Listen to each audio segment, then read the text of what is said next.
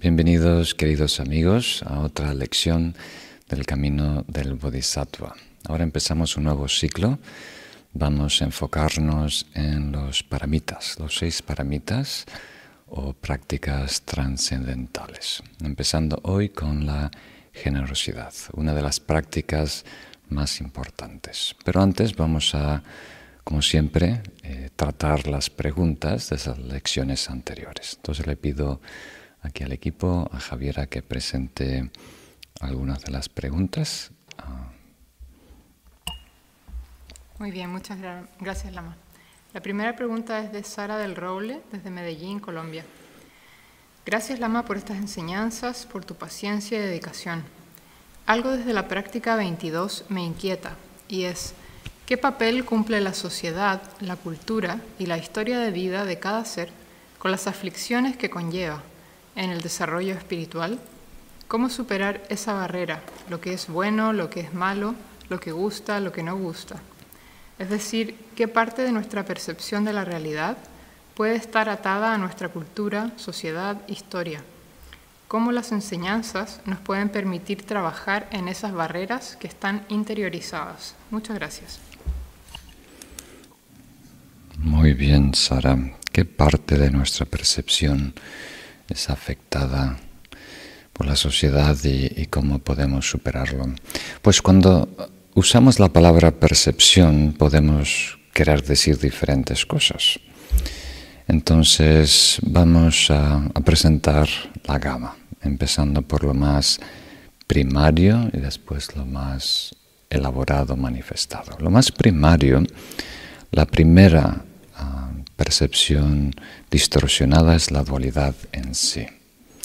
Y a un segundo nivel hay nuestra percepción humana, el simple hecho de que la mente esté configurada en formato humano en esta vida y estemos habitando este cuerpo, esta especie con los sentidos y demás. Eso a la vez distorsiona de alguna manera nuestra percepción. Y luego, un nivel un poco más manifestado es lo que llamamos nuestra percepción kármica, que tiene que ver con nuestro nivel de conciencia y nuestras tendencias particulares, eh, muchas veces antiguas.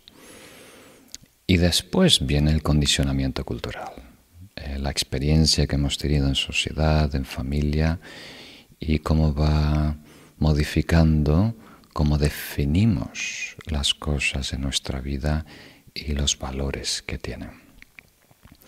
Y después, encima de eso, estaría eh, nuestra, ¿cómo diría? nuestros juicios y nuestras definiciones muy personales, ¿verdad? Que vamos eh, evolucionando en el transcurso de la vida. Entonces, eh, normalmente en, los textos budistas, particularmente los tibetanos, cuando aparece el término percepción, estamos refiriéndonos a esta tercer nivel o categoría, que es la percepción kármica. El término en tibetano es nangwa, que simplemente quiere decir eh, apariencia o la percepción, o sea, cómo se presenta la realidad en nuestra mente. A plena vista eh, parece ser objetiva, pero realmente es la reproducción de realidad allá afuera en nuestra mente, o sea, el aspecto objetivo de nuestra cognición. Eso le llamamos nangwa o percepción kármica. Entonces, lo que trabajamos con el Dharma, con las prácticas espirituales, es esta percepción kármica y las dos anteriores.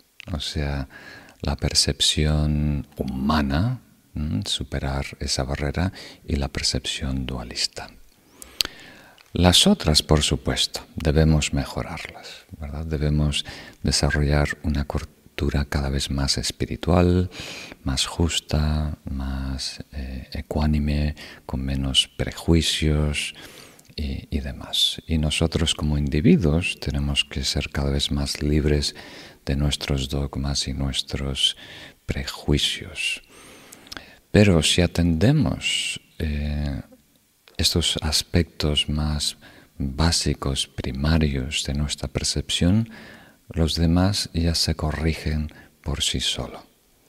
No es que no vayan a surgir, sino que no vamos a estar limitados, atrapados por ese condicionamiento social o esas, eh, como diríamos, dogmas personales. Entonces, el enfoque de este manual y muchos de los manuales tibetanos es en empezar con nuestra percepción kármica. ¿Cuál sería un ejemplo de ello? Por ejemplo, yo nací en Uruguay. en Uruguay se come mucha carne, ¿verdad? A lo mejor uno de los países en el mundo en donde se come más carne que cualquier otro. Entonces estoy acostumbrado desde mi niñez a ver eh, carne, ¿verdad? Trozos de vaca preparados para ser cocinados y consumidos, ¿verdad? Y esa es mi percepción kármica. O sea, cuando visitaba incluso un supermercado en Estados Unidos, en donde me, crié también, y veía una chuleta, como dicen aquí en España, un, un un churrasco, ¿no? En, una bandeja de esas de plástico, con cubierta con, plástico, todo bien limpio. Eh, hay la noción, hay la, percepción inmediata que eso es comida, ¿verdad? Y después mi cultura, mi conocimiento dice que eso es este tipo de animal o este tipo de cuerpo y después mi idea personal dice me gusta, no me gusta, esto se puede preparar de esta manera o la otra. Entonces, cuando me empecé a entrenar en el budismo, eso fue modificándose. Y llegó un momento que estaba caminando por la calle en Nepal, en donde la carnicería es pública, o sea, cuelgan la carne eh, fuera, al aire libre, entre las moscas y demás. Y en ese momento noté algo que estaba pasando gradualmente, ¿no? pero de repente eh, lo reconocí en ese instante que mi percepción eh, kármica había cambiado y ahora ya no veía comida, veía un cadáver. Ah, lo que había ahí era el tejido de un ser vivo, que había sido asesinado por otra especie para el consumo. O sea, a plena percepción veía a un ser muerto ahí, colgando. Y después, mi idea más sofisticada, aprendida por el budismo, decía, esto no debería ser, qué lástima que esto está eh, ocurriendo, pero entiendo que esto es lo que han aprendido en esta cultura y demás y demás y demás. Entonces, la percepción kármica en Nangwa es eh, lo que se proyecta en nuestra mente por el karma, por nuestro estado de conciencia. Y después mm, la parte conceptual, intelectual, con todo el aprendizaje de esta vida y condicionamiento, trata de definir eso, contextualizarlo, evaluarlo y agregar eh, sentidos, preferencias, juicios y valores. Entonces todo lo que estamos viendo, eh, consciente o inconscientemente, va a modificar nuestra percepción kármica. O sea, estas cinco niveles, que es una manera de presentarlo, no la única, se solapan, ¿verdad? Se sobrelapan. No es tan distintivo, pero este esquema ayuda para orientarnos. Muy bien, pasamos a la próxima. La próxima pregunta es de Mitzi Martínez. Gracias por las enseñanzas, la Marinchen y a todo el equipo Paramita. Tengo una duda con respecto al ejemplo del chocolate. Si el chocolate me lleva a tener un estado de dependencia, ¿dejo de comer chocolate? ¿Cómo comerlo sin caer en ese ciclo? Y hablando karma, y cómo los conocimientos espirituales se perfeccionan en otras vidas. ¿Puede ser que en esta vida consiga el despertar de mi conciencia y no reencarne? Gracias.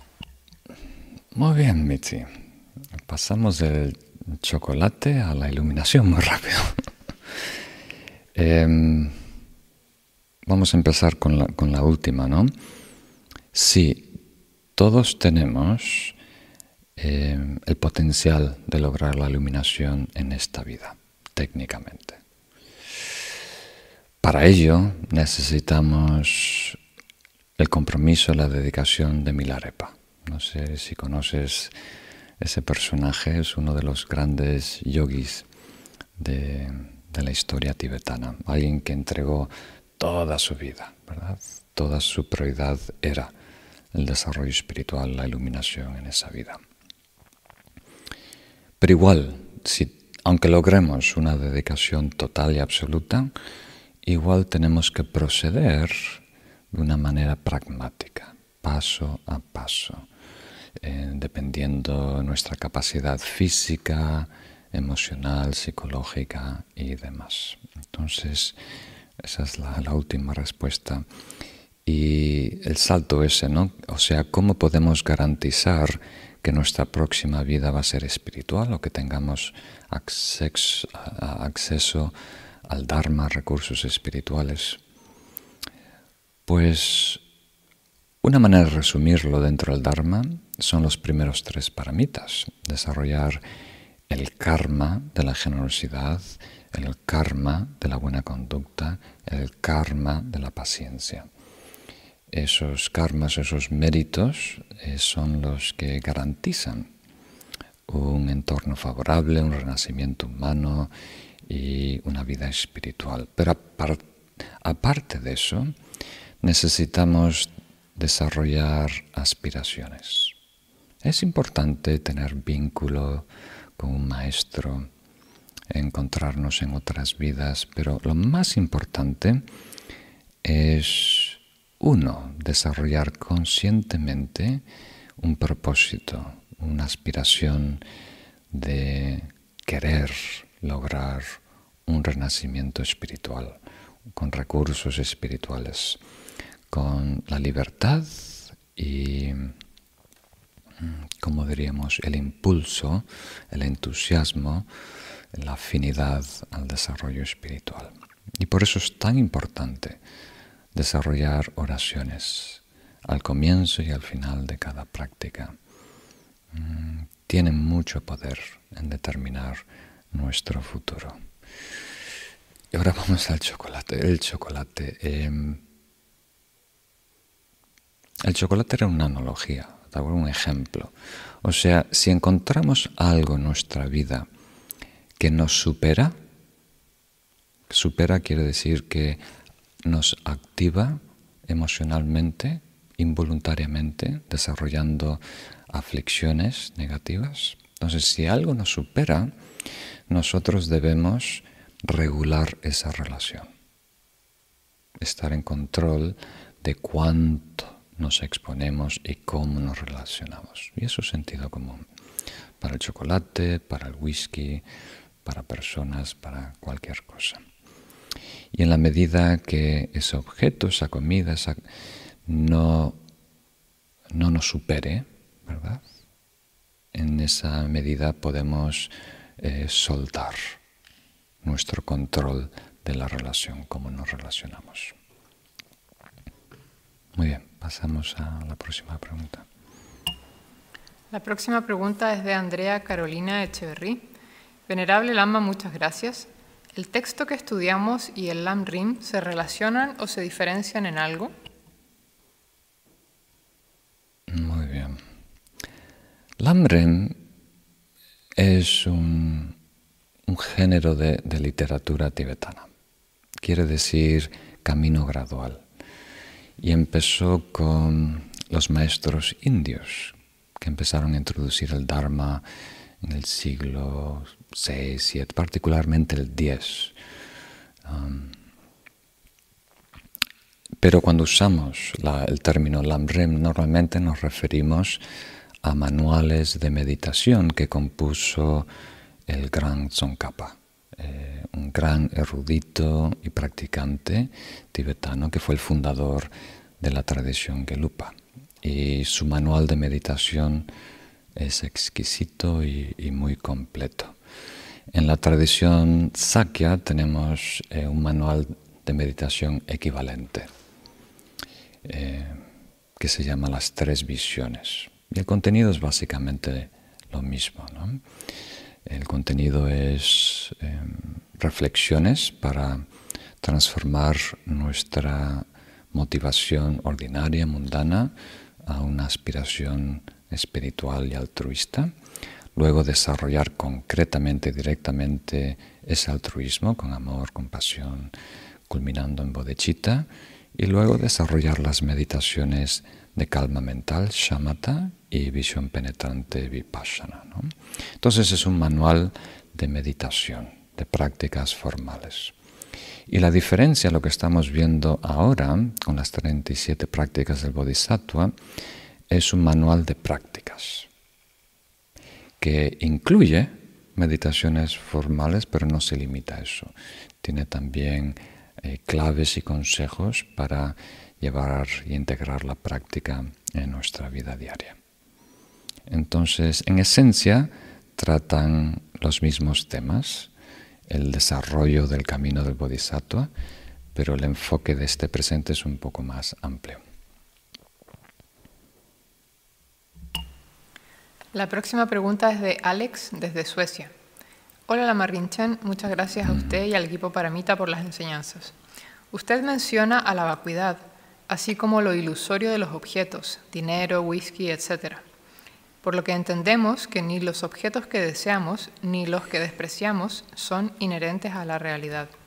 Su lindura o fealdad e inclusive su existencia misma son prácticamente espejismos, pues todo es vacuidad. Siendo así, el Dharma y el Buda son vacuidad e ilusorios. Carece todo de sentido, de realidad, inclusive las 37 prácticas, amar, sentir compasión, etc. Muy bien, tomando notas. Muchas gracias, Alex, por esa pregunta. Está muy relacionada con lo que vimos en las dos lecciones anteriores.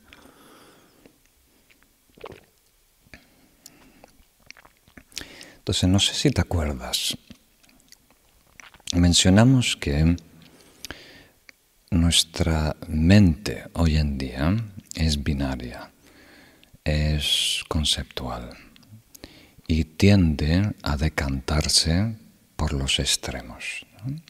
Si lo resumimos en solo dos extremos, el extremo de existencia, existencialismo, materialismo, o sea que hay cosas que existen Em, que tienen existencia propia, individual, eterna, independiente. Y el otro extremo es nihilismo. Nada existe, todo es fantasía, todo es ilusorio. Ahora, esas dos posiciones son ideas, son conceptos, son nociones, son abstracciones que crea nuestra mente. Y la realidad eh, va más allá de esos extremos. Ahora, casi todos nosotros estamos en el extremo del existencialismo. Aparte de algunos filósofos como Nietzsche, que son nihilistas, casi todos estamos en el extremo del existencialismo. Entonces, todos los consejos para ayudarnos a encontrar el camino del medio usan vocabulario negativo, eh, como vacuidad, o que está asociada con el vacío o carencia, de existencia inherente. Entonces, y usamos analogías como espejismo que tú eh, usaste o eh, visión ilusoria. Entonces, todo este vocabulario negativo que intenta contrarrestar, ¿verdad? El aferramiento positivo de existencia que nosotros tenemos, nos lleva, nos lleva a ir, llevar el péndulo al otro extremo. Bueno, entonces nada existe, nada importa, ¿verdad? Pero tenemos que tener cuidado con eso. Entonces, una regla general para ti, Alex, y todos los amigos que están escuchando, cuando solemos tener estos conflictos o eh, confusiones a nivel filosófico, suele ser que estamos mezclando la realidad relativa con la realidad absoluta. Mm. Eh, os doy un ejemplo. Me acuerdo hace mucho tiempo, eh, en una enseñanza en Nueva York, había un Kempo Nyingma, que ahora no recuerdo el nombre, que estaba enseñando sobre la vacuidad y algunas veces los maestros usan lo que está a mano. Esta taza está vacía, esta mesa está vacía, este libro está vacío de existencia inherente. Entonces él dijo, este trono no estaba sentado en una caja como esta. Esta silla o este trono carece de existencia inherente, eh, tiene vacuidad. ¿no? Entonces alguien en la audiencia que sentía muy, muy inteligente, que había un Colón que había descubierto América, dijo, yo, entonces, si, si no existe ese trono, ese asiento, esa silla, ¿por qué no te caes? ¿Verdad? Entonces el, maestro respondió, has situado un objeto absoluto encima de un objeto relativo. Y eso no se puede. Entonces, si tratamos a las cosas a nivel relativo, todas se tienen que tratar a nivel relativo. El maestro es relativo y el asiento relativo. Pero si investigamos la naturaleza última de ese asiento, de esa silla, y vemos que no tiene existencia propia, que es más allá de sus partes, del árbol, del carpintero, de nuestra percepción y demás, entonces tenemos que hacer lo mismo con ese personaje, con ese cuerpo. Entonces los conflictos filosóficos suelen ser, las contradicciones suelen ser por confundir lo relativo y lo absoluto. Pero si vemos cada cosa en su lugar, no hay conflicto. Entonces vamos a tomar uno de los que mencionaste, que es amar, el amor, ¿verdad? Entonces, el amor existe a nivel relativo, pero no a nivel absoluto. ¿Y qué quiere decir eso? Por ejemplo, una manera de comprender el desarrollo de la práctica del amor bondadoso es un proceso de romper barreras. Nuestros conceptos han construido fronteras que dividen a las personas entre buenos, malos y los demás. Hacemos tres grandes categorías. Ponemos a las personas en estas tres cajas. Y también tenemos una barrera entre yo y los demás, entre yo y tú. Y esas fronteras, muros, barreras, no existen. Es algo arbitrario que nuestra mente ha impuesto. De la misma manera que desde la luna no hay fronteras entre los países. A lo mejor a plena vista se aprecia la muralla, la gran muralla de China, pero la mayoría de construcciones humanas no existen. Son masas, continentes. Entonces, la práctica consciente de amar al otro, de interesarnos por su felicidad, desear felicidad a otro, tiene el, como diríamos, eh, la consecuencia de romper esas barreras entre mis preferidos, mis enemigos, los neutrales que ignoro yo y los demás. ¿Mm? Entonces, en la medida que perfeccionamos esa práctica del amor, nos acercamos a un estado de ecuanimidad, en donde no hay la más mínima diferencia entre el uno y el otro. El valor, la necesidad de ser feliz, el merecer la felicidad. Entonces, cuando perfeccionamos la práctica del amor, eliminando las barreras y logramos este estado imparcial de ecuanimidad, eh, ya realmente es ridículo usar la palabra de amor, de desear la felicidad de otro cuando no hay distinciones entre uno y otro, cuando no hay escalas, jerarquías y valores. ¿Tiene sentido? Entonces, todas las prácticas son así. Incluso el Dharma. Nosotros solemos usar sendero espiritual, camino espiritual, pero el Buda muchas veces principalmente usó el término vehículo. El Dharma es un vehículo. Y eso es algo que me impactó la primera vez que lo escuché. Aparece mucho en las enseñanzas de la perfección de la sabiduría. Queriendo decir que lo que pronunció el Buda no es la verdad absoluta, porque la verdad absoluta es inexpresable. Si se pone en palabras, se corrompe, se convierte en un reflejo de esa verdad. La verdad absoluta es un estado inefable, más allá de las palabras. Entonces, todo lo que pronunció el Buda, el Dharma, las escrituras, las prácticas espirituales, es una manera de transportarnos a la verdad última. Entonces, las enseñanzas espirituales señalan como un vehículo, una señal hacia dónde tenemos que encaminarnos para encontrar, experimentar, fundirnos con esa verdad última. Pero no es la verdad en sí, es una señalización.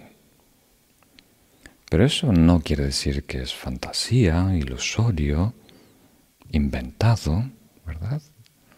El amor bondadoso es precioso y funciona. El Dharma funciona. nos transporta, nos lleva. Entonces aquí hay que tener cuidado de respetar a cada cosa en su sitio. Si nosotros nos comportamos mal, eso tiene consecuencias, produce sufrimiento. Si rompemos las leyes en este país, en este gobierno, hay consecuencias. Vas a las cárceles. No después, yo creo en la vacuidad. cree la vacuidad en la cárcel. Es muy importante. Entonces, más allá de los conceptos, más allá de las palabras, más allá de la dualidad, no hay distinciones, no hay valores. Y esos dos aspectos no se contradicen. Si los combinamos, sí se contradicen. Mm. Ok, pasamos a la próxima pregunta. La próxima pregunta es de María Isabel Sánchez del Piano. Gracias por sus enseñanzas, maestro Rinchen. Debo decirle que siento miedo al pensar que todo es como un arco iris, o un espejismo, o un eco, pero que al mismo tiempo siento como una tranquilidad al reconocer que si me relaciono con todo como si fueran tales cosas, comienzo a entender algo que desconocía, a preguntarme lo que nunca pensé y a sentir diferente. Es tan difícil como si estuviera por saltar a un abismo. ¿Es comprensible que yo sienta esto? Comprensible, curiosa palabra que usas ahí, comprensible. Sí es comprensible y también natural, incluso me atrevo a decir bueno. Es sano, es bueno que estés sintiendo esto. Queremos estar en una situación en donde intuimos que hay algo que vale la pena, que el camino espiritual es poderoso, efectivo y de gran beneficio para nosotros. Y al mismo tiempo hay algo de miedo, hay algo que nos inquieta. Eso quiere decir que estamos en el perímetro, estamos, somos pioneros, estamos eh, exigiéndonos ir más allá de nuestra zona de confort. Ahora, ¿cómo explicarlo? Por ejemplo, si hacemos una encuesta y le preguntamos a nuestros amigos si les gustaría ser más libres, si les gusta la libertad. Todo el mundo diría así, sí, me encanta la libertad, yo quiero más libertad. Cuanta más libertad, mejor. ¿no? Y de repente se le da ese don. Bueno, te voy a hacer completamente libre. No solo libertad política, libertad económica, libertad de movimiento, de creencias y demás te voy a hacer aún libre de tu propio cuerpo. Porque ahora estás tan confinado, ¿verdad? Solo tienes un metro para aquí, dos metros para allá, ¿verdad? Tus sentidos así eh, humanos, materiales son tan limitados, ¿no? Vamos a ayudarte a superar los límites orgánicos de este cuerpo y que tú te puedas extender infinitamente hacia todas las direcciones y sentirte compenetrado con todo lo que es vida, con todo lo que es espacio y tiempo. Tanta libertad no quiero, porque de repente no sé en dónde, empiezo, en dónde acabo, quién soy yo, quién son los demás, ¿verdad? necesitamos algo que nos dé forma, que nos defina. No lo necesitamos, pero estamos acostumbrados, aferrados, apegados a, en identidades limitantes. Entonces cuando se nos ofrece libertad absoluta, lo vemos como un abismo. El universo, el cosmos entero es un gran abismo. Pero si trabajamos, por ejemplo, el amor bondadoso, como dijimos antes, que nos invita a proyectarnos hacia todas las direcciones, hacia todos los seres, romper los límites espaciales, direccionales y hacia todos los seres incluirnos en nuestro círculo afectivo. ¿no? El mérito que desarrolla ese amor bondadoso supera el miedo del abismo, porque llena ese espacio artificial que teme nuestro, nuestra mente ordinaria. Por eso es tan importante el desarrollo de la virtud y mérito, porque supera los vacíos artificiales, los huecos que crean nuestros conceptos limitantes. Y ahí sí, con gran amor, con gran compasión, nos atrevemos a abrirnos completamente y aceptar esa libertad total. Mm.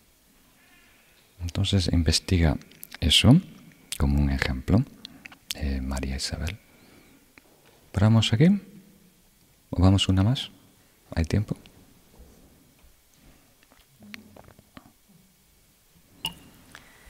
La próxima pregunta es de Paula. Muchas gracias por sus enseñanzas, la Marrinchen. Siento una resistencia natural a creer en la reencarnación. Intento ampliar el horizonte temporal de mis decisiones y actos más allá de mi muerte, teniendo presente la interdependencia y siendo consciente de cómo todo cuanto me rodea seguirá su curso, influido por mis semillas blancas. Pero no sé si es suficiente este enfoque para ser budista y tomar refugio formalmente? ¿O es imprescindible creer en la reencarnación? ¿Hay alguna técnica meditativa específica que me pueda ayudar en este sentido? Muchas gracias. Muy bien, muchas gracias Paula. no es imprescindible. Eh, para ser budista, realmente tenemos que tomar refugio en el Buda Dharma y Sangha y tratar de ajustar nuestra percepción a esos cuatro puntos cardinales, los cuatro sellos budistas. Pero sí, es verdad lo que tú intuyes, o a lo mejor te acuerdas de algún curso, que es una gran limitación si nuestra conciencia no abarca todo el tiempo. Si consideramos las consecuencias al plazo de un año, mejor que buscar la gratificación inmediata. Pero si eh, consideramos cómo nuestras decisiones van a impactar nuestra vida en 10 o 20 años, mejor, más maduro van a ser nuestras decisiones.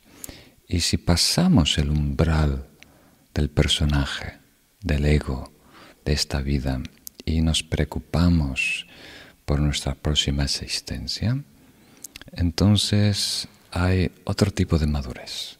Nos aseguramos que el proyecto espiritual no se corrompa por estos ocho dharmas mundanos, ¿no? estas estrategias que tiene el ego de, extraer la falsa felicidad.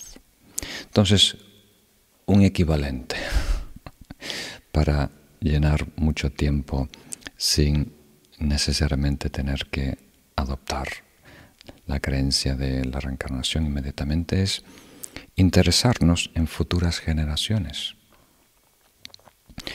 Aunque no sea tu futura vida, si realmente te preocupas por futuras generaciones humanas y de otras especies, aunque sea en este planeta, eso ya es un gran salto.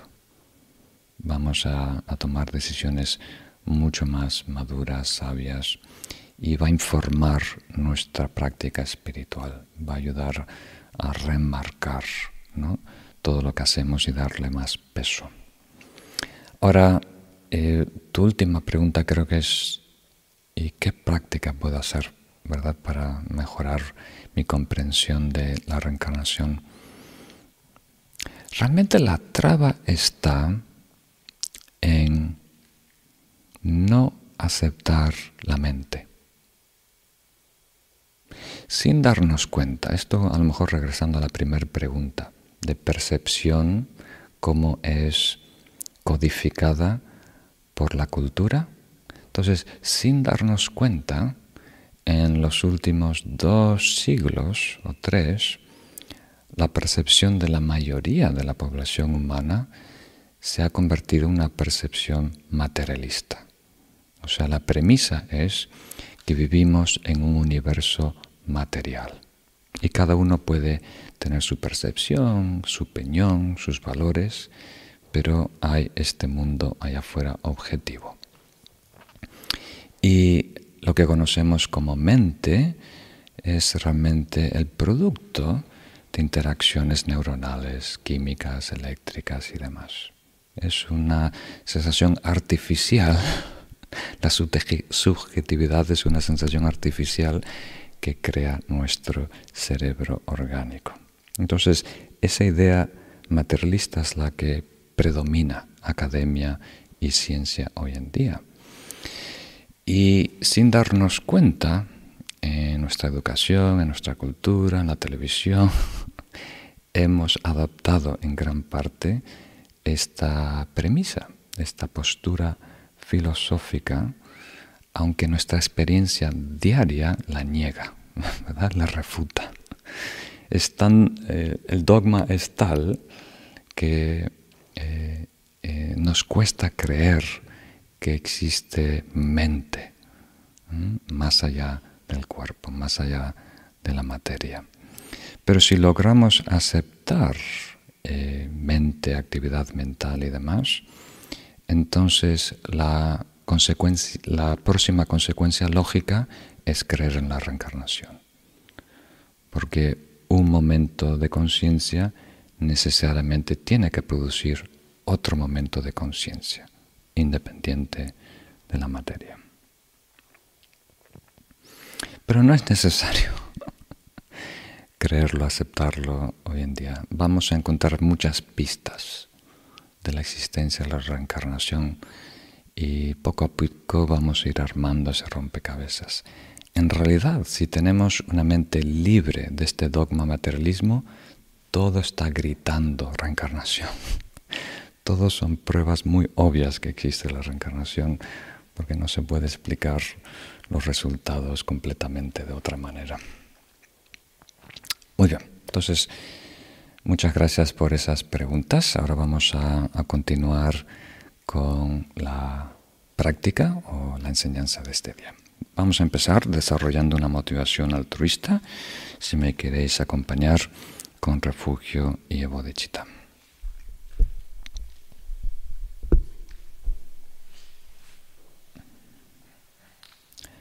Tomo refugio en el Dharma y la Asamblea Suprema hasta alcanzar la perfección.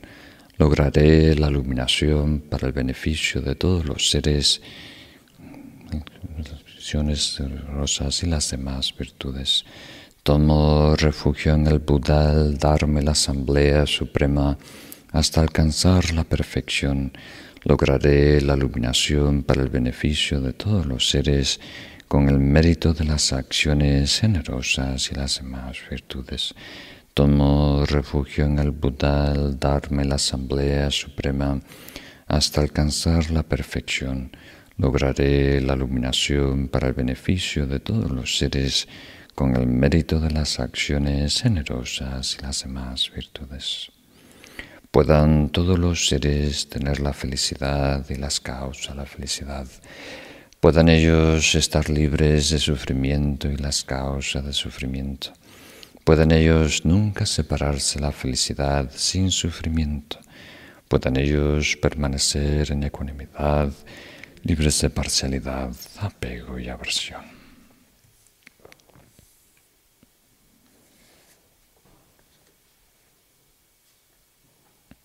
Muy bien, queridos amigos, bienvenidos a la práctica número 25, en donde empezamos con los paramitas, las virtudes trascendentales. Y la práctica tiene como nombre el máximo soltar con el paramita o la paramita de la generosidad. Vamos a leer juntos la estrofa del texto raíz. Si los que quieren iluminarse tienen que entregar hasta su propio cuerpo, ¿qué necesidad hay de mencionar cosas externas? Por lo tanto, la práctica de los bodhisattvas es ser generosos sin esperanza de premio o resultado. Muy bien. Entonces, como este es el primer paramita que vamos a ver, eh, empiezo ahí, introduciendo eh, lo que es un paramita en sí y luego pasamos a lo que es la generosidad como paramita y como práctica. Primero, creo que es útil si podemos definir espiritualidad como iluminación, como despertar, como bodhicitta. Bodhicitta quiere decir el estado iluminado, el estado del despertar, la mente iluminada. Entonces, el estado que está absorto en la realidad absoluta es la perfección de ser, es la realidad absoluta, es bodhicitta absoluto. Y el camino a esa perfección, a esa iluminación, a ese despertar que conlleva liberación de todo sufrimiento, paz, gozo, ¿verdad? dicha y demás, es también bodhicitta, pero bodhicitta relativo, el bodhicitta del camino, ¿verdad? El deseo de lograr ese estado. O sea, bodhicitta absoluto podemos verlo como el, resultado del camino y bodhicitta relativo como el camino en sí, el proceso. Eh, de desarrollo hacia ese estado despertar de perfección. Entonces, bodhicitta relativo es un compromiso, una aspiración a lograr la iluminación. Pero tiene las cualidades de ese estado absoluto, o sea, no tiene límites, no tiene eh, preferencias, eh, por lo tanto incluye a todos los seres. Es el deseo, la aspiración de que todos los seres logren la iluminación, que todos se liberen de sufrimiento y logren la perfecta felicidad. Entonces, todo lo que es espiritualidad. Es bodhicitta. O es el estado perfecto de bodhicitta, o es el proceso de desarrollo y perfección bodhicitta relativo, o es una eh, expresión de bodhicitta como la actividad búdica, o es la preparación para abordar bodhicitta. Entonces, si algo tiene el título, merece la palabra espiritualidad, debería mm, estar vinculado, relacionado o ser bodhicitta, eh, la mente iluminada. Entonces, bodhicitta relativa es la combinación del amor, la compasión más sublime y la sabiduría trascendental. Y no es solo un compromiso, un deseo, también es un hacer, es una, práctica. Entonces, cuando bodhicitta se lleva a la práctica, se convierte en todos los yogas, todas las disciplinas que conocemos, habidas y por haber. Si es genuino, si nos lleva a ese estado de iluminación, la iluminación de todos los seres.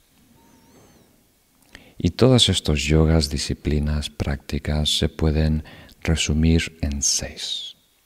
Hay diferentes esquemas y el más popular dentro de las tradiciones tibetanas es dividirlo en seis.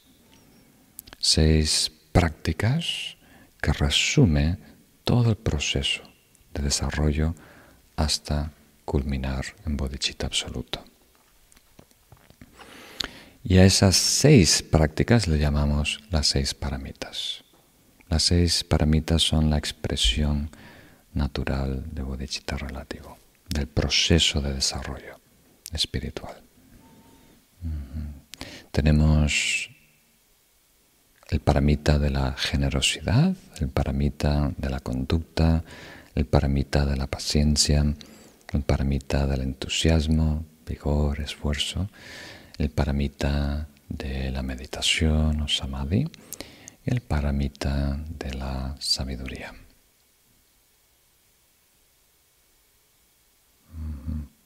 Eso es un tema muy interesante que eh, desarrollamos en, en, mucho detalle en otros cursos si estáis interesados. Entonces hay seis prácticas y siempre vienen en este orden, empezando con generosidad y concluyendo con sabiduría. Y el orden tiene un propósito, una razón de ser. Una manera de explicarlo es por dificultad. Eh, la práctica más accesible para todas las personas es la generosidad. No hay nadie que sea tan pobre que no pueda dar, aunque sea una sonrisa. Siempre podemos dar dar algo de nuestra parte, por mucha aflicción, malos hábitos, ignorancia que tenemos, siempre podemos empezar dando algo. Y lo más delicado, lo más difícil es eh, descubrir la verdad última, ¿no? la sabiduría trascendental. Entonces, una manera de explicar el orden, la secuencia, es por dificultad. Otro es por como diríamos, beneficio. beneficio aquí quiere decir cuánto nos transforma la práctica. Entonces la generosidad nos transforma, la conducta aún más, la paciencia aún más, el entusiasmo es muy transformador, la meditación radicalmente nos transforma y la sabiduría nos convierte en otro ser. Mucha transformación. Y otra manera de explicarlo es, esta secuencia es eh, un proceso causal, ¿no? de qué manera una práctica afecta a la otra. Y esto puede ser interesante para tener un resumen de los seis paramitas. Entonces, la generosidad nos ayuda a corregir las relaciones, las dependencias, vamos a ponerlo, las dependencias con el mundo, porque ayuda a disolver el apego, el aferramiento a los objetos, las posesiones. Y la conducta nos ayuda, una vez que estemos libres del mundo, trabajamos con nosotros, con la conducta, y nos ayuda a eliminar los patrones conductuales, el aferramiento a diferentes conductas dañinas. Y una vez que hemos eh, superado, tenemos cierta libertad de nuestra conducta física verbal, pasamos a la mente. Y ese es el paramita de la paciencia, que ayuda a superar los aferramientos mentales, las preferencias, las exigencias de lo que es bueno y malo, lo que debería ser. Y eso produce paz. Estás en paz con el mundo, en paz contigo y en paz con tu mente y con tus caprichos. Y ahí empieza el cuarto paramita, que es descubrir felicidad. Una felicidad autótona. Yo voy a elegir ser feliz, encontrar una fuente de energía que alimente nuestra práctica. Y una vez que encontramos esa energía, después pasamos a trabajar en la meditación, a purificar la mente, a convertirla en un instrumento muy afinado para pasar a la sexta, que es investigar la realidad de quiénes somos y los fenómenos. Entonces tiene una secuencia lógica. Ahora vamos a definir lo que es paramita en sí. Es una palabra sánscrita, ¿verdad? Un poco ajena y coincide que es nuestro emblema, ¿no? Como comunidad, como incluso website. Y paramita quiere decir algo que trasciende. Entonces tiene esta connotación de algo que supera, trasciende el ego, pero a la vez eh, lo perfecciona. Entonces es una práctica trascendental o una práctica perfeccionada. La culminación, una práctica una práctica que trasciende todos los límites. Estamos hablando de prácticas espirituales, por supuesto. Y para resumirlo, ¿verdad? porque realmente son 11 aspectos, pero vamos a hablar de tres de ellos, debería comenzar bien, desarrollarse bien y concluir bien. Y como estamos hablando de perfección, empezar perfectamente, ser ejecutado perfectamente y concluir perfectamente. Entonces, para empezar perfectamente una práctica espiritual como la generosidad, hablamos de bodhicitta, la aspiración de bodhicitta. Aunque es un deseo, la iluminación de todos los seres, es un deseo que se purifica a sí mismo, porque no tiene ninguna referencia egocéntrica. Por lo tanto, en ese sentido es perfecto, la mejor motivación posible. Y durante eh, la práctica en sí, tenemos que asegurarnos que esté acompañada con una visión trascendental. Y una manera de explicarlo es una visión que supere las tres esferas, las tres dimensiones, queriendo decir una noción rígida y abstracta del yo, del ser, del sujeto, el que da, una noción rígida, abstracta de el que recibe, el objeto, la persona que recibe ese regalo, y libre de una noción rígida, abstracta de la acción en sí, del acto, de, ser generosos. y, las personas que han visto nuestras últimas dos lecciones tienen una idea de lo que estamos hablando. Funciona a nivel relativo, pero está libre de existencia inherente. El que da, el que recibe y el acto de dar. Y concluye todas las prácticas espirituales, meditación, paciencia, conducta, en este caso generosidad, con la misma motivación con la que pensamos, algo que incluye todos los seres en todos los tiempos. O sea, dedicamos todo el beneficio, todo el mérito de esa práctica para el bien de todos los seres. O sea, si hay algo de provecho que podemos extraer, que vamos a recibir de esta práctica, ojalá eso sirva para los demás, que sean recursos que otros puedan utilizar para crecer y madurar en el camino, purificando otra vez el residuo egocéntrico. Muy bien. Entonces, con esa breve introducción pasamos ahora a hablar específicamente del paramita de la generosidad. Primero, definirlo. Con generosidad. Aquí queremos decir un estado mental, un estado espiritual, un estado interno que se define como una disposición, un compromiso a compartir todo con todos.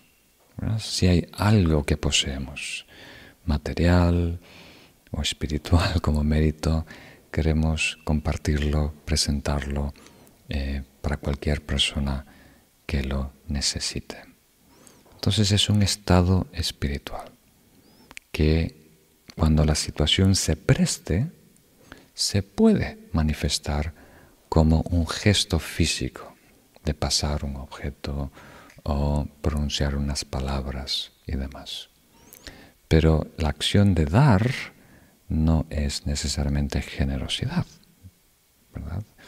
Si tú estás eh, en el aeropuerto con un oficial de aduanas y le pasas un billete debajo de la mesa, para que te deje pasar tu contrabando, eso no es generosidad, estás, eh, ¿cómo se dice?, sobornando ¿no? a esa persona. ¿no? O si dices algo para adular a alguien para que esa persona te quiera. Eso, o sea, el hecho de dar algo a otra persona no necesariamente es generosidad. Entonces aquí nos referimos al Estado, que puede manifestarse de muchas maneras. Muy bien. Y ahora eh, pensé que sería útil hablar de las tres limitaciones o los tres obstáculos para el desarrollo de la generosidad. Y creo que es muy, muy obvio, muy, muy práctico. El primero es el estado opuesto a la generosidad, que es la eh, mezquindad. ¿Mm? No se usa mucho, seguramente en tu país tienes otra palabra más adecuada que mezquindad, ¿no? ¿Cuál dirías tú que sería una palabra? Mezquindad. Esto quiere decir que es una especie de pobreza mental. no es el hecho de ser conservador o de mm, ahorrar nuestros recursos, ¿verdad? Es una preferencia que tenemos de retener independiente de la situación y las personas.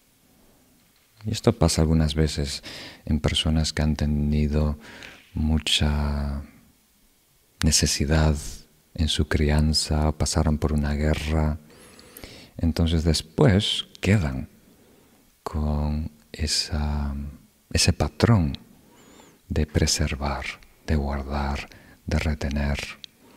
Y aunque a lo mejor les queda solo cinco años de vida, tienen muchos ahorros y no utilizan sus recursos y no comparten sus recursos. Se apolilla el dinero debajo del, del colchón. Mi abuelo me contó algo muy chistoso que una vez fue a acompañar a, a uno de sus amigos desenterrar uh, dinero que había eh, guardado en su jardín. ¿no? no sé qué había pasado, que se había mudado y había quedado ese dinero enterrado. Entonces después de cinco, ocho años que habían pasado, fue a desenterrar, ¿verdad? el dinero que había guardado en su jardín y lo había puesto como a medio metro debajo de la tierra en una lata, ¿verdad? Una lata. y, entonces el, amigo de mi, de mi abuelo cuando abre esa lata y ve el dinero, vio que se le abrían los ojos, ¿no? Muy contento y después lo fue a agarrar y se desaparecía. Era como ceniza, era perfectamente intacto, pero apenas lo intentaba agarrar se descomponía todo, se había como descompuesto, ¿no? Por la humedad y, demás. Y la cara de pánico que le vino en los ojos de mi amigo. Mi, mi abuelo lo pasó muy bien ese día.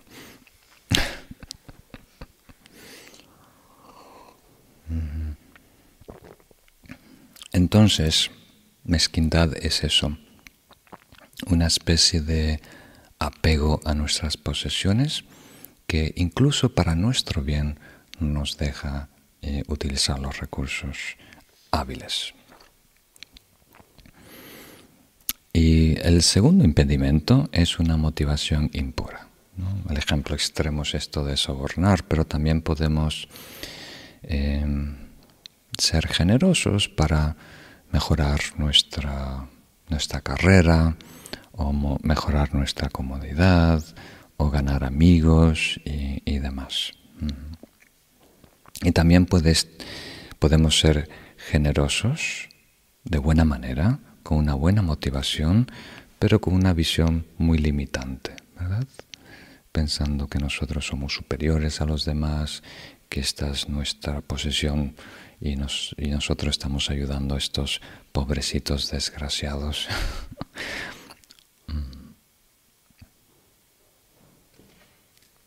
Entonces, la generosidad en sí, ¿verdad? esto aparece en casi todos los tratados tibetanos, se puede expresar como un gesto, ¿verdad? en donde eh, compartimos recursos materiales, comida, medicina, cuadernos, bolígrafos, todo tipo de cosas y objetos a, los demás.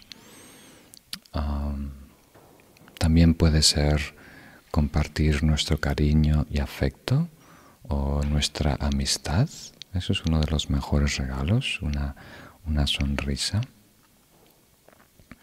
Les conté alguna vez que tenía una amiga, hace tiempo que no hablo con ella, una amiga en Nueva York que trabajó, eh, en ese entonces trabajaba como una productora de, televisión en, Manhattan y me dijo que estaba, esto es, me imagino que es en los años 80, 90, y tenía un problema muy grave, ¿no? las cosas no estaban funcionando, había un problema y estaba en una cabina de teléfonos hablando en la calle entonces hace mucho tiempo, no había ni móviles, ¿no?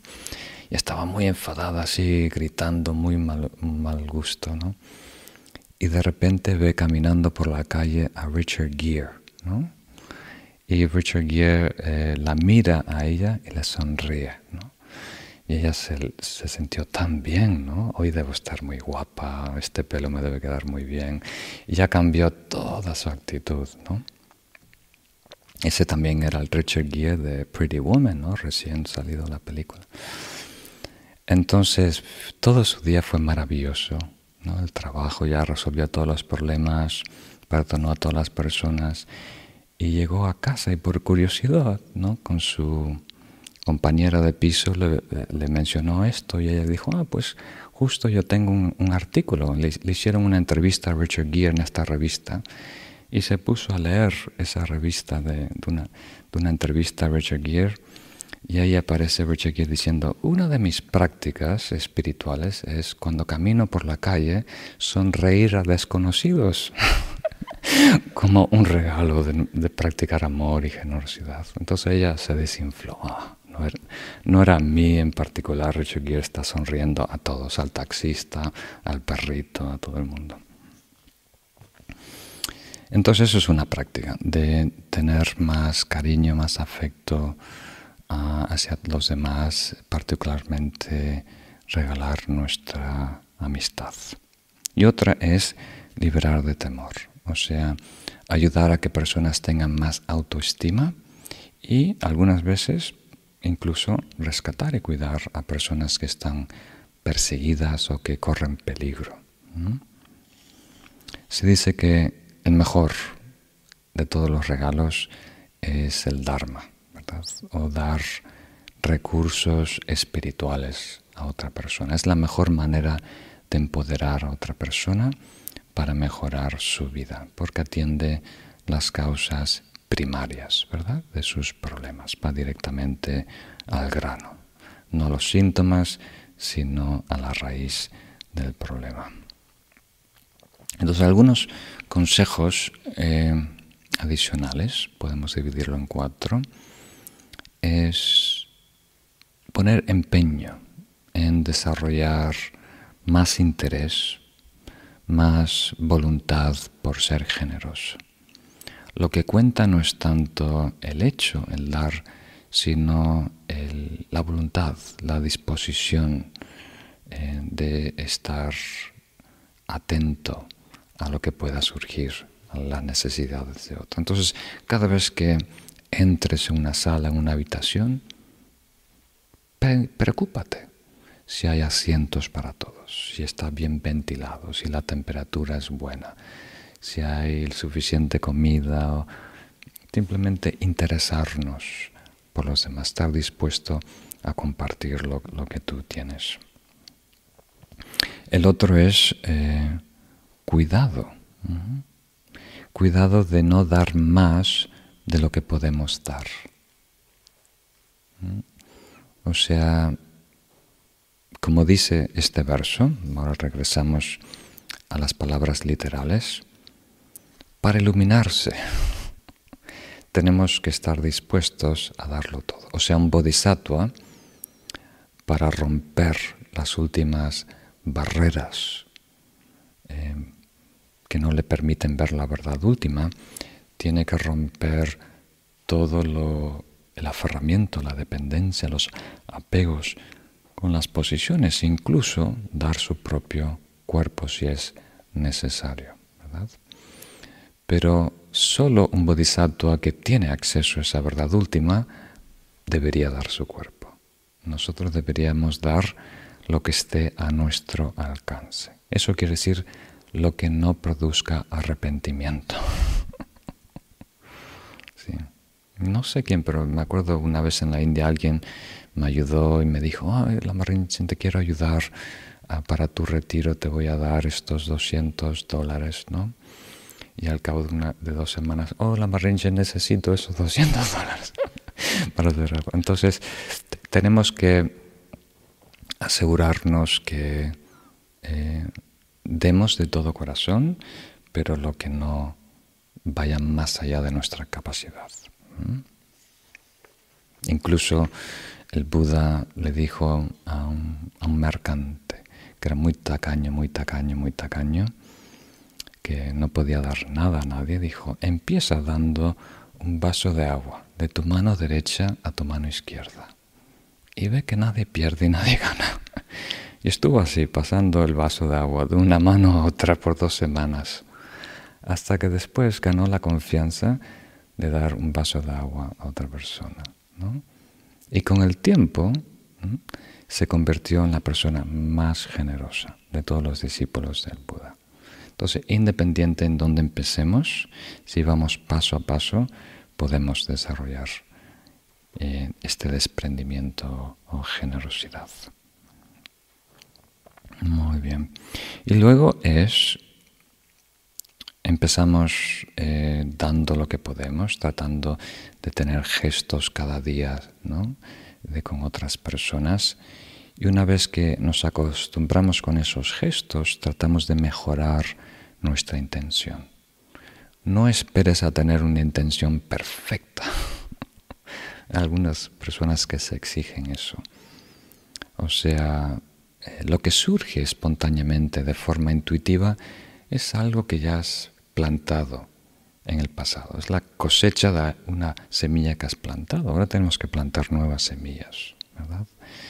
Entonces tenemos que dar ah, de la mejor manera que podamos. Y poquito a poquito mejorar esa motivación, incluyendo bodhicitta.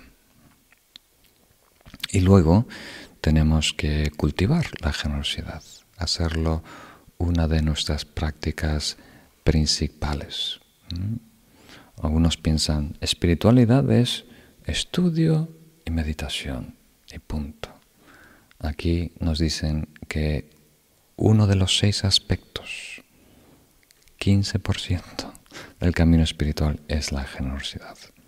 Entonces es muy importante incluirlo intentar ser generosos a propósito, conscientemente, voluntariamente con los demás. De todas estas diferentes formas. Y ahora regresamos a la estrofa original donde dice, por lo tanto, la práctica de los bodhisattvas es ser generoso sin la esperanza de un premio personal, una recompensa personal o un resultado. ¿Mm? Vamos a, verlo. Estas dos son otras de las once cualificaciones. Para que una práctica espiritual llegue a ser trascendental o perfecta. Y la primera es un poco más fácil de entender que la segunda, pero igual no es del todo obvia. Entonces, debemos dar, ¿verdad? Sin prejuicio, a todos por igual y sin condiciones de lo que van a hacer por nosotros, ¿verdad? No es un trueque, no es un negocio, ¿verdad? Estamos siendo generosos porque otros se benefician, están necesitados de algo. Algo en nosotros salve que también nos conviene, que espiritualmente nosotros también salimos ganando. Ahora lo estamos diciendo, ¿verdad? La generosidad es uno de los paramitas una de las prácticas espirituales que nos ayuda a generar mérito y lograr la iluminación. Eso quiere decir que hay beneficio personal, ¿verdad? Pero la clave de esto está en la palabra esperanza. Quiere decir un conocimiento corrupto, ¿verdad? Una expectativa emocional que transforma la motivación. El enfoque ya no es beneficiar al otro, el otro es eh, un instrumento para beneficiarnos a nosotros. Y eso corrompe, corrompe el karma, el beneficio que nosotros recibimos. Es casi contradictorio, ¿no? Un enigma. Si nosotros eh, tenemos esa esperanza de ser beneficiados, ser recompensados, eso es justo lo que corta nuestro beneficio y premio. Pero en la medida que desatendemos el beneficio y nos enfocamos en el beneficio de los demás, de esa manera nosotros salimos beneficiados. Eso es una manera de entenderla. Otra manera es que este acto de generosidad no simplemente complazca al ego, que nos sirva para desarrollar más fama, más, eh, como diríamos, amigos, más eh, placer, que realmente sea parte del proyecto espiritual. Que si algo bueno, si algo beneficioso sale de este acto generoso, eso es un recurso que luego voy a invertir en la iluminación de todos los seres. La bodichita tiene que tener la última palabra. Mm, muy importante. Debería hablar un poquito más de esto, ¿no? Porque es un poco confuso, delicado. Hablamos del segundo primero, para complicarlo un poquito más antes. La manera simple que aparece en los textos tibetanos es decir, cuando dice recompensa personal, premio personal, se refiere a ver beneficio en esta vida. Y cuando eh, hablamos de resultado, es esperar un beneficio en la próxima vida. Queriendo decir que la motivación va más allá de esta vida y la próxima. La motivación es la iluminación. Y a lo mejor eso es suficiente para algunos de vosotros, comprenderlo de esa manera. Que hay diferentes tipos de karma. Para simplificar podemos hablar de dos. Karma ordinario o mundano y karma espiritual o trascendental. Entonces el karma ordinario mundano es el karma que produce cualquier acción volicional. Cualquier acción voluntaria tiene consecuencias para ese ser. Pero cuando la motivación va más allá de ese ser, está enfocada en la iluminación o bodhicitta, la iluminación de todos los seres, la iluminación quiere decir patrimoksha, la liberación de samsara, y bodhicitta quiere decir la iluminación de todos los seres, cuando está impulsada por una motivación trascendental que trasciende al ego, al yo personal, se convierte en karma espiritual. Ese acto nos conduce a la iluminación y desarrolla un resultado mucho más potente y perpetuo.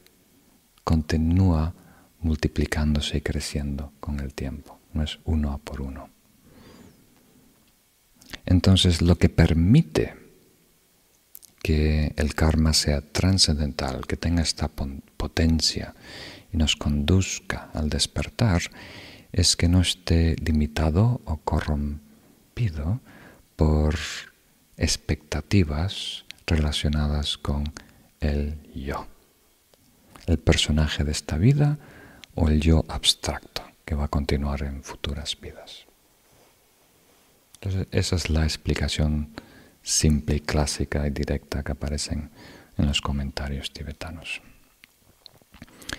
Y hay una explicación aún más profunda que es ir más allá de la noción de resultado en sí, que es aún más curioso, más allá de la noción de resultado en sí. O sea, para un bodhisattva, ¿verdad? Para un guerrero espiritual que está interesado y comprometido exclusivamente en la iluminación de todos los seres, el futuro solo informa el presente. El único propósito de considerar el futuro es para mejor ejecutar una práctica, una tarea, el desarrollo en el presente. Informar quiere decir contextualizar. Es como el ejemplo que os di unas veces. Nunca jugué golf, ¿no? pero desde aquí, desde el monasterio, vemos un, campo de golf a unos kilómetros y veo que en algunos, no sé cómo se dicen, en, algunas esplanadas, ¿no? Algunos tienen 18, 12, no sé cuántas tendrá. Es muy larga y tienen que pegarle a la bola del golf varias veces para llegar al, al hoyo, ¿no? Pero para dar esperanza, pone una bandera roja al lado del hoyo, ¿no? que sirve para orientarte, ¿verdad? Entonces, tu objetivo, tu meta es poner la pelota en ese agujero, en ese hoyo, ¿verdad?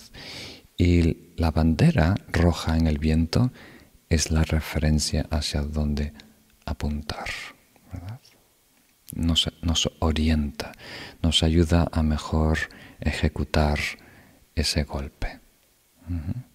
Si hay alguien que juega golf, estoy destrozando todos los términos. Entonces, nosotros deberíamos ver las consecuencias de nuestra práctica meditativa, hacer un retiro y estudio de esa manera,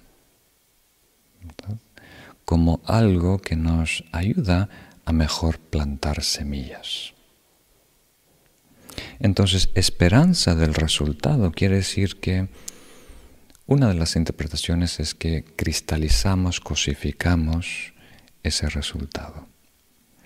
Y una vez que empieza a tener vida allá afuera proyectado en el futuro, le empezamos a agregar valores. Voy a sacar 40 cajones de tomates.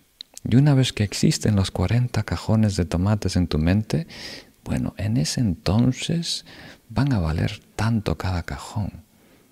Y, con ese dinero me voy a comprar un jeep.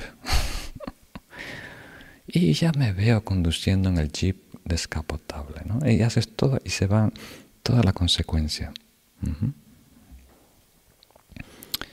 Entonces, eso no quiere decir que no tenemos que tener metas.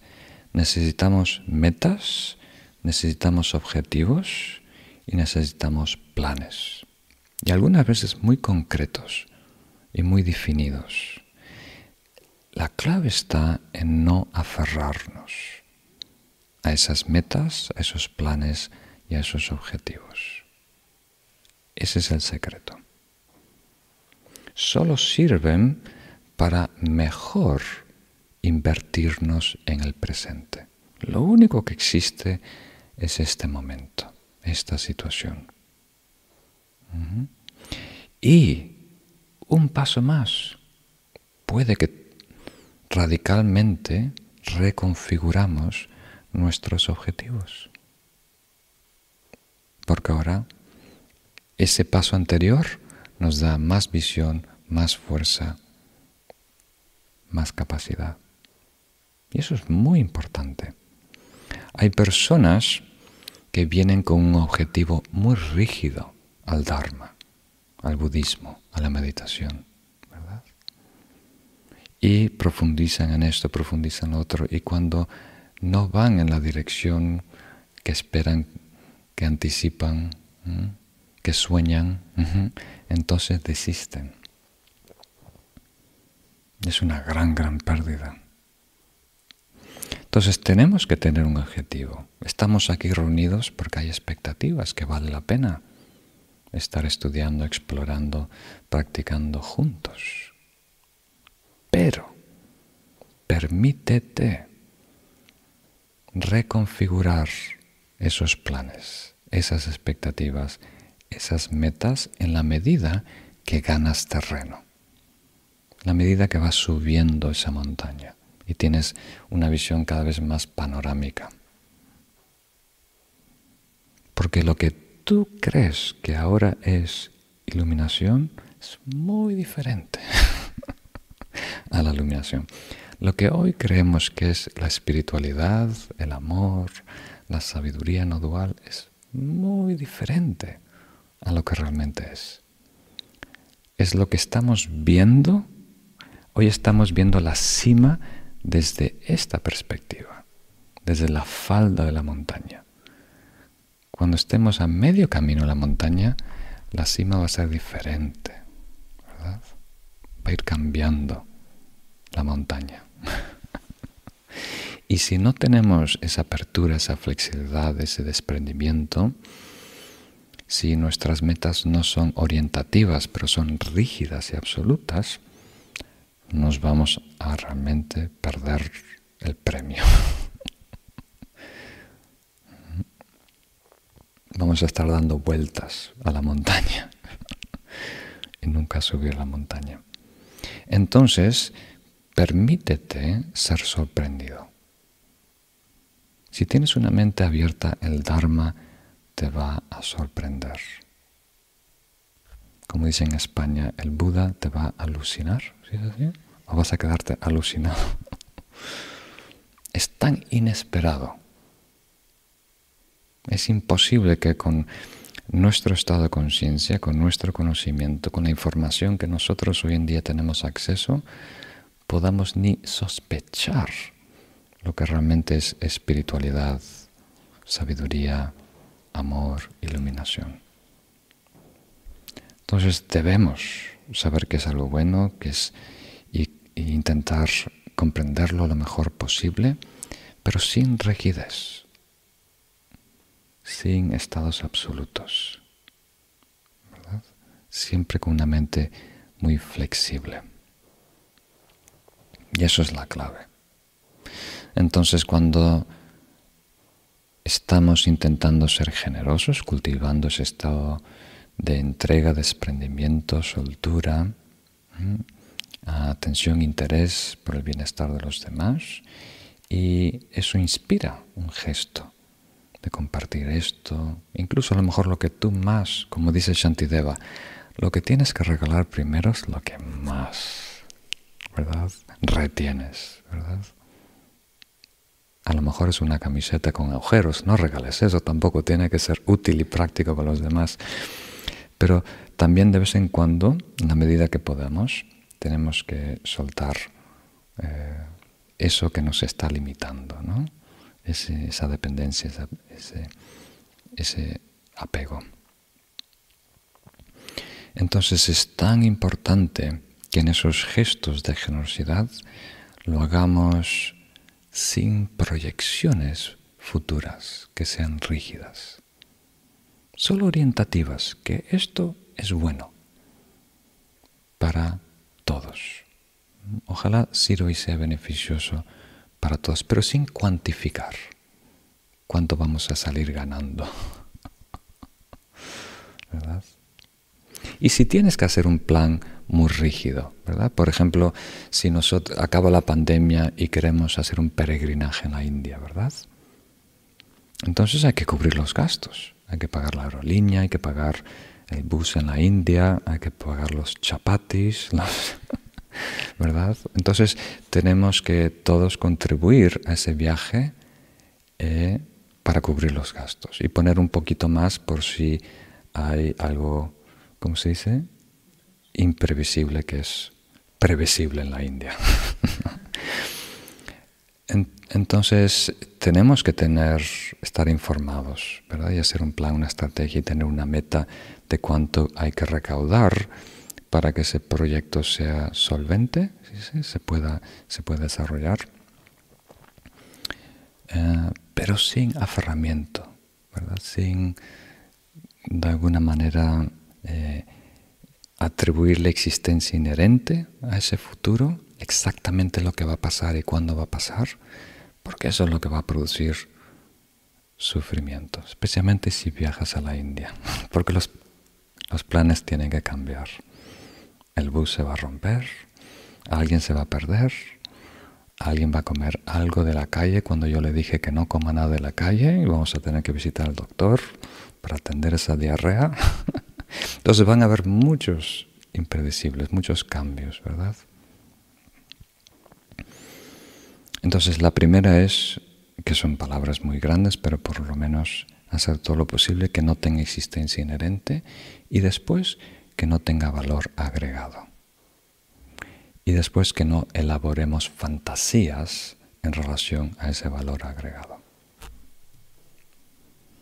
Entonces, eso es el mensaje principal de esta última línea, ¿no?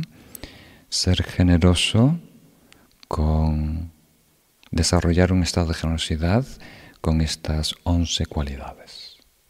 Y aquí destaca dos de ellas, que es sin la expectativa rígida de un premio o recompensa personal y sin un resultado rígido con valor agregado.